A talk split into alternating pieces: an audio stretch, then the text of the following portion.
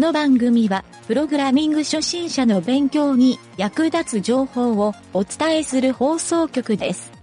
プログラマー狩り。この中にプログラマーはいるか？いません。好きなお笑い芸人を言ってみろ。人気のあるサンドイッチマンです。いつも楽しませてくれる明石家さんまさんです。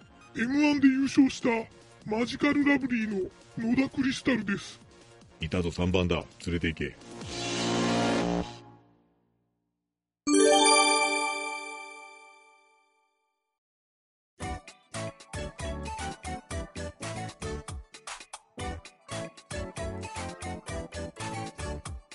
ペチカーの大冒険。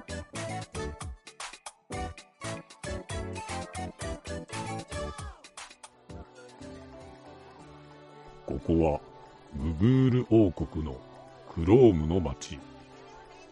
7人の小人が8人の小人になって困っている白雪という女の人を助けるために配列を使ってプログラミングをすることになったペチパー。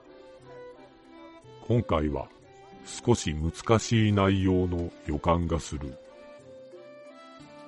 俺は本当のことを言ってるぞ。僕も本当のことを言ってるってば、わしも本当のことしか言わんぞい。おいらも本当のことしか言ってないやい。俺っちも本当のことを言ってるんだ。おいどんも本当のことを言ってるでごわす。私も本当のことを言ってますよ。自分も本当のことを言ってます。あらー、どうしましょう。本当に困ったわ。黒沢明の7人の侍ごっこができなくなってしまうわ。ルビーちゃん、その配列っていう処理をするためには、どうすればいいの？おいおい、サイコロを振った方が早いんじゃないか？フロッピー、サイコロを振るっていうのはランダムっていう処理よ。それじゃあ正確な答えが見つからないわ。この配列処理っていうのはね、一度にたくさんのものを入れたり、記憶したり、確認したりするときに使えるプログラミングなのよ。なるほどね。小人さんたちは人数が多いから配列処理で確認するっていうことだね。でも、本物と偽物は、どうやって区別するのかな？ペチパー、焦らずにちゃんと聞いて。プログラミングには手順があるから、まずはそれを覚えて。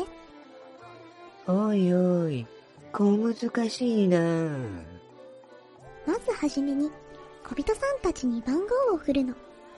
それを、for という命令で全員分の処理を繰り返し行い、さらに、if という命令で一人ずつ本物かどうか確認してみるという手順ね。4は、ベトナムで食べるものなのかな？おいおい、ベトナムってどこにある国の名前だい？僕は聞いたことないよ。そういえば、小人さんにはみんな好きな食べ物があるのよ。それを聞いたら判断できるかもしれないわ。それも配列として扱えるわね。じゃあ、ペチパー、小人さんたちの好きな食べ物を聞いてみて。そして、小人さんの順番とセットにして覚えていくのよ。わかった。小人の皆さん、好きな食べ物を順番に言ってください。俺はリンゴが大好きだぞ。僕はバナナが好きだってば。わしはイチジクが好きじゃ。おいらは甘くて美味しい桃が好き。俺っちは酸っぱいレモンが好きなんだ。おいどんはマンゴーが好きでごわす。私はカツ丼が好きですよ。自分はイチゴが大好きです。私は大きなリンゴのアップルパイが好きなのよね。白雪さん、あなたは言わなくていいんだよ。どう？ペチパー、覚えた？うん。なんとか覚えたよ。その記憶したものを配列っていうのよ。順番に番号を振って、その番号に沿って何かがわかるようになったでしょ？なるほど。1番から8番までの小人さんに番号がついて、それぞれ好きな食べ物がわかるようになった。おいおい、一人だけ種類の違う食べ物を言ってるやつがいるじゃないか。そいつが偽物じゃないのか？じゃあペチパー、次にそれを順番に処理するために、フォーを使うのよ。ちょっと紙に書いてあげるから、これを読んでみて。オッケー。わかった。おいおい、僕はプログラミングなんかしなくても、偽物がわかったって言ってるだろう白雪さん、あなたも友達の好きなもの聞いたら、偽物の区別がつくんじゃないのかい？どれも美味しそうな食べ物ね。なんだか、お腹が空いてきたわ。4。1から8までの繰り返し。1番、リンゴ。2番、バナナ。3番、イチジク。4番、桃。5番、レモン。6番、マンゴー。7番、カツ丼。8番、イチゴ。あら？私のアップルパイは？あんた、偽物を探す気ないだろう。順番に繰り返す命令はできたわね。次は、if よ。これは条件処理といって、丸か×を判定することができるの。また紙に書くから、さっきの4と続けて読んでみて、ペチパー。4。1から8までの繰り返し。if。食べ物の種類で果物の人を見つけて。1番、リンゴは丸。2番、バナナは丸。3番、イチジクは丸。4番、桃は丸。5番、レモンは丸。6番、マンゴーは丸。7番、カツ丼は×。8番、イチゴは丸。あら ?7 番の人、カツ丼は定食屋さんで食べるものよ。おいおい、初めからわかってるじゃないか。もうわかったわね。7番の小人さん。あなたが偽物ですね。バレてしまいましたか。仕方がありませんね。あらやだ。あなたが偽物だったの？でも、どうして小人の偽物になんかなってたのかしら？偽物さん。あなたは小人さんの仲間になりたかったの？違いますよ。私は、かの有名な魔女セントス様の手下なのですよ。もうすぐこの町のみんなは、魔女セントス様によって永遠の眠りについてしまうのですよ。魔女セントスって、あのおとぎ話に出てくる魔女？今さら気がついても、もう手遅れですよ。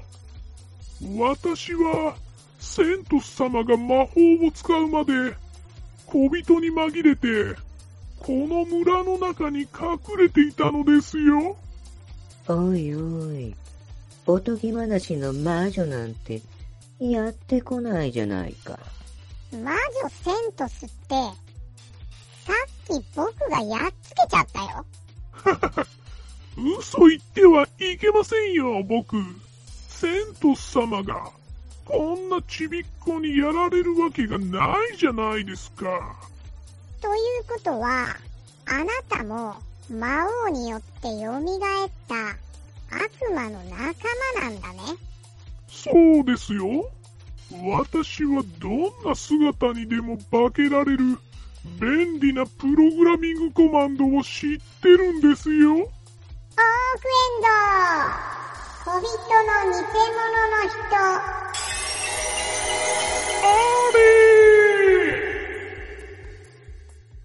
ペチパーは、再び、魔女セントスと同じように、オークコマンドを使って、小人の偽物をやっつけた。ペチパ、すごいじゃない。本当にコマンド使えたのね。こいつは驚いたな。それじゃあ、魔女って本当にいたんじゃないかい？あの、ありがとうございました。おかげで小人さんたちが7人に戻ることができました。これでまた七福神ごっこができるようになりましたわ。よかったですね。ルビーお嬢様、見つけましたよ。いや、みんな逃げるわよ。おいおい、この町ってなんだか落ち着かないな。無事に小人の偽物を見つけることができたペチパー。配列と繰り返しと条件分岐の処理を一度に覚えることができどうやらレベルアップしたようだ。でもまだまだ魔王を倒すレベルではないので冒険は続きます。